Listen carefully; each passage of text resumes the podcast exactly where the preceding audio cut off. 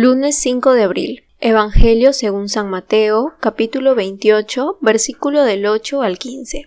Al conocer la noticia de la resurrección, las mujeres corren llenas de júbilo y pavor. Es en medio de la espontaneidad, expresada con la alegría, el miedo y la prisa, que el mismo Jesús sale a su encuentro y las invita a dejar el miedo. Jesús resucitado sigue saliendo también hoy a nuestro encuentro y nos pide que no tengamos miedo, sino entusiasmo de ser sus discípulos y testigos de su resurrección.